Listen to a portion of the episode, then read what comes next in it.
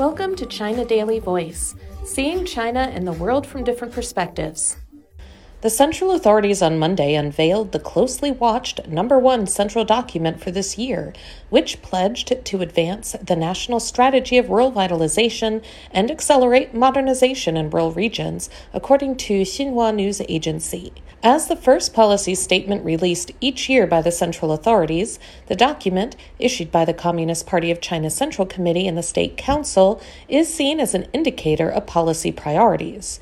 Work on agriculture and rural areas has been high on the agenda of the number one central document for 20 consecutive years since 2004. A summary of the document published by Xinhua said the CPC Central Committee has agreed that work related to agriculture, rural villages, and farmers will be the most important of the party's key tasks.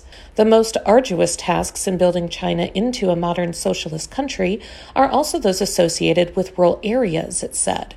Such work has utmost importance and cannot risk any mistakes given that the world today is experiencing changes unseen in a century, and China has entered a period when strategic opportunities exist alongside risks and challenges, and there are a greater number of uncertainties and unpredictable factors.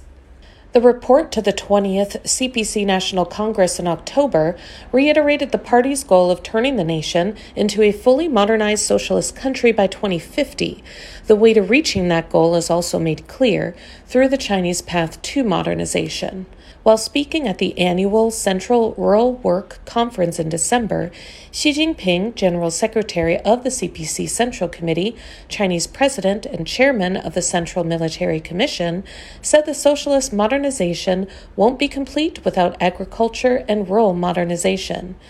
This year's number one central document has nine sections whose topics include food production, rural infrastructure, development, and boosting rural industry. It called for efforts to safeguard national food security and to prevent farmers that had been lifted from poverty from falling back.